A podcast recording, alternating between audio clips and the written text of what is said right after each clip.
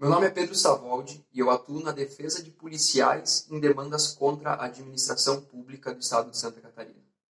Hoje eu vou comentar sobre a IRESA, uma verba que é paga tanto aos policiais civis como aos militares, para explicar algumas particularidades que fazem com que ela seja objeto de muitas críticas e debates.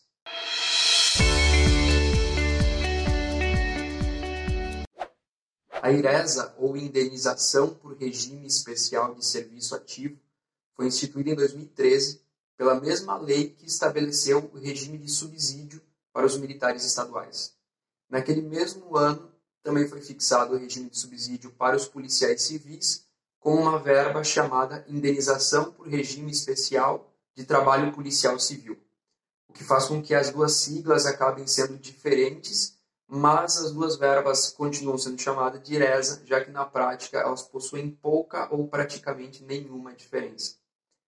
tanto para os militares como para os policiais civis, a IRES é uma verba que corresponde hoje a praticamente 20% do valor dos vencimentos mensais,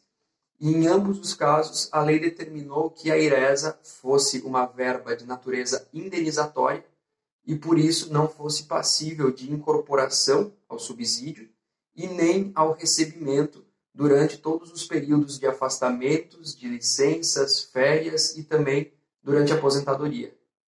Na lei dos policiais civis, a ERESA ela é apresentada como uma forma de compensar um desgaste físico e mental a que os policiais civis estão sujeitos em razão de uma eventual prestação de serviço em condições adversas de segurança.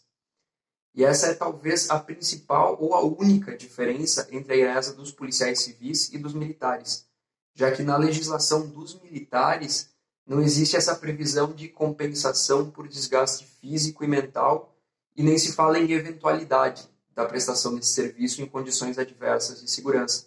A lei só fala que a IRESA é uma forma de remunerar o militar pela prestação desse serviço, sem que isso seja eventual e sem prever uh, um desgaste físico ou mental.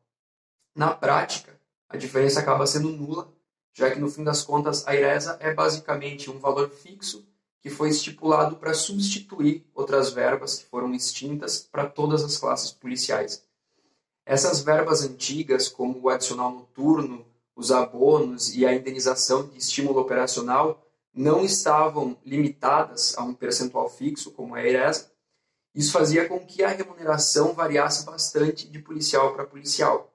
E a intenção da IRESA era justamente eliminar essas diferenças só que isso acabou gerando uma série de novos problemas, já que o pagamento de uma verba única e fixa acaba não levando em consideração algumas situações específicas de trabalho. Então, alguns policiais que trabalham em situações completamente distintas em termos de desgaste físico, psicológico e até em relação à carga horária, acabam sendo remunerados da mesma forma. Essas questões já estão sendo discutidas nos tribunais aqui de Santa Catarina há algum tempo. E a gente vai falar disso de forma mais detalhada em um novo vídeo que vai estar com o link disponibilizado aqui embaixo na descrição desse vídeo. Então, se você quer saber mais sobre esse assunto ou ficou com alguma dúvida, deixe seu recado aqui e não esqueça de nos acompanhar nas nossas redes sociais para ficar por dentro das decisões que impactam a vida dos policiais civis e dos militares do estado de Santa Catarina. Até o próximo vídeo.